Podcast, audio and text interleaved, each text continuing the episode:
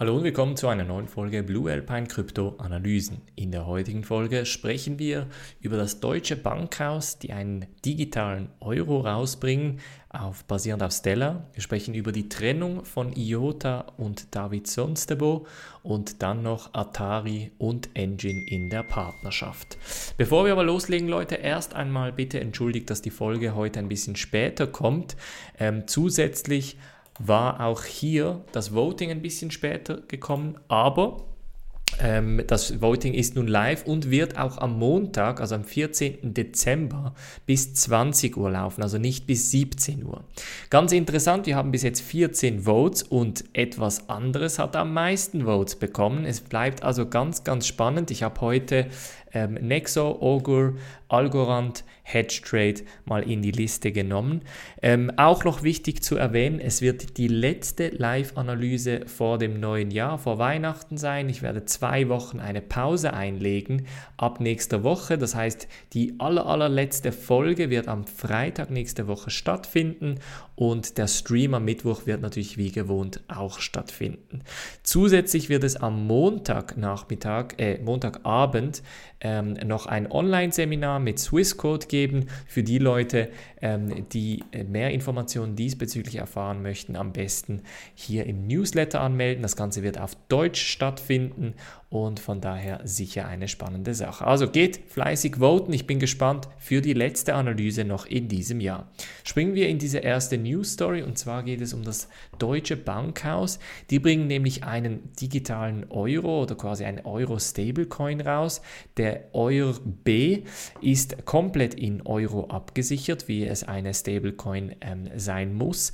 Und das Interessante ist hier, dass man diesen allerdings nicht auf Börsen handeln kann. Das heißt, weil es sehr strikte Know Your Customer Regeln, also Regulierungsvorschriften für die Einholung der Kundeninformationen gibt, äh, wird es hier keine Möglichkeiten geben, diesen Euro B äh, auf den Börsen zu handeln. Das heißt, nur ähm, auf den Börsen beziehungsweise vom ähm, Bitbond äh, ja, supporteten Börsen äh, wird das Ganze effektiv handelbar sein. Ähm, das kommt eben, wie gesagt, auch darum, weil das Ganze wirklich sehr strikt ähm, mit einem Treuhandkonto zusammenhängt und entsprechend ähm, effektiv Euro auch gekauft werden und hinterlegt werden.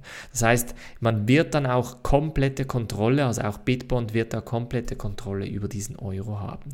Interessant ist allerdings, dass das Ganze basiert basierend auf der Stellar Blockchain entwickelt wurde. Stellar hatte ich ja diese Woche am Mittwoch analysiert und relativ gut bewertet. Von daher keine Überraschung, dass da im Hintergrund in der Infrastruktur Stellar verwendet wurde.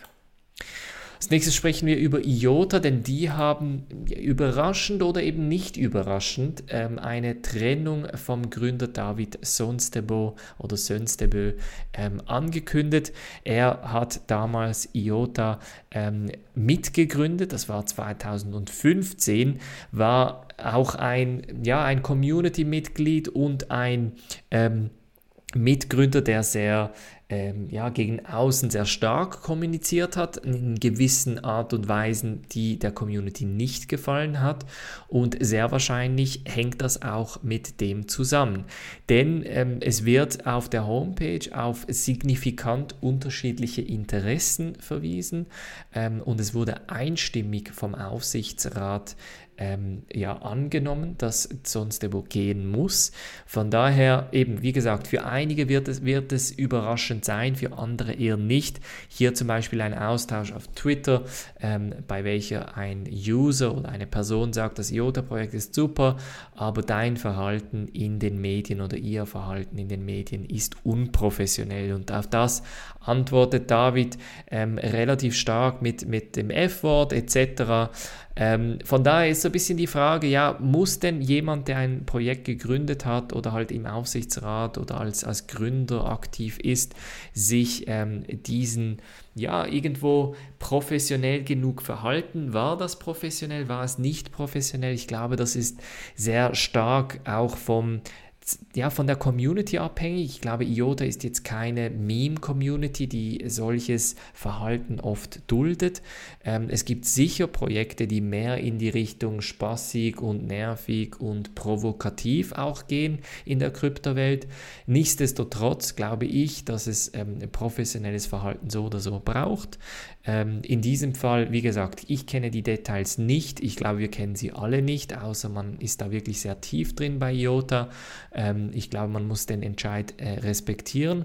Und wie gesagt, ihr kennt meine Meinung, vor allem wenn es darum geht, Projekte und Gründer unabhängig voneinander zu halten. Ich glaube, es ist extrem schwierig und problematisch, wenn man Projekte und Gründer so miteinander verknüpft, dass die Projekte nicht allein, allein dastehend wachsen können. Das heißt, wenn man die, die, also zum Beispiel Justin Sun und Tron ist so ein Projekt, ähm, ich glaube, Tron würde niemals so wachsen oder würde niemals diese Medienmitteilung so rausgeben, wenn Justin Sun da nicht an der Spitze wäre. Von daher, ich glaube, diese Projekte müssen selber stehen können, das muss funktionieren können. Von daher, es ist, wie es ist. Ähm, weiter sprechen wir über Atari, denn die machen jetzt mit bei Engine. Auch Engine hatte ich vor einigen Wochen ähm, analysiert und auch gut bewertet. Ich glaube, Engine ist wirklich in einer sehr, sehr interessanten Position, viele Marken, Brands, Projekte ähm, aufzuladen und da entsprechende interessante NFTs, also nicht fungible Token rauszubringen. Atari für die Älteren unter euch ähm, oder unter uns, die, die wissen, dass Atari damals so in den Sachen, ja, Spielekonsole, Spielecomputer eigentlich eines der ersten war und da natürlich sehr viel Kultanhänger auch noch hat.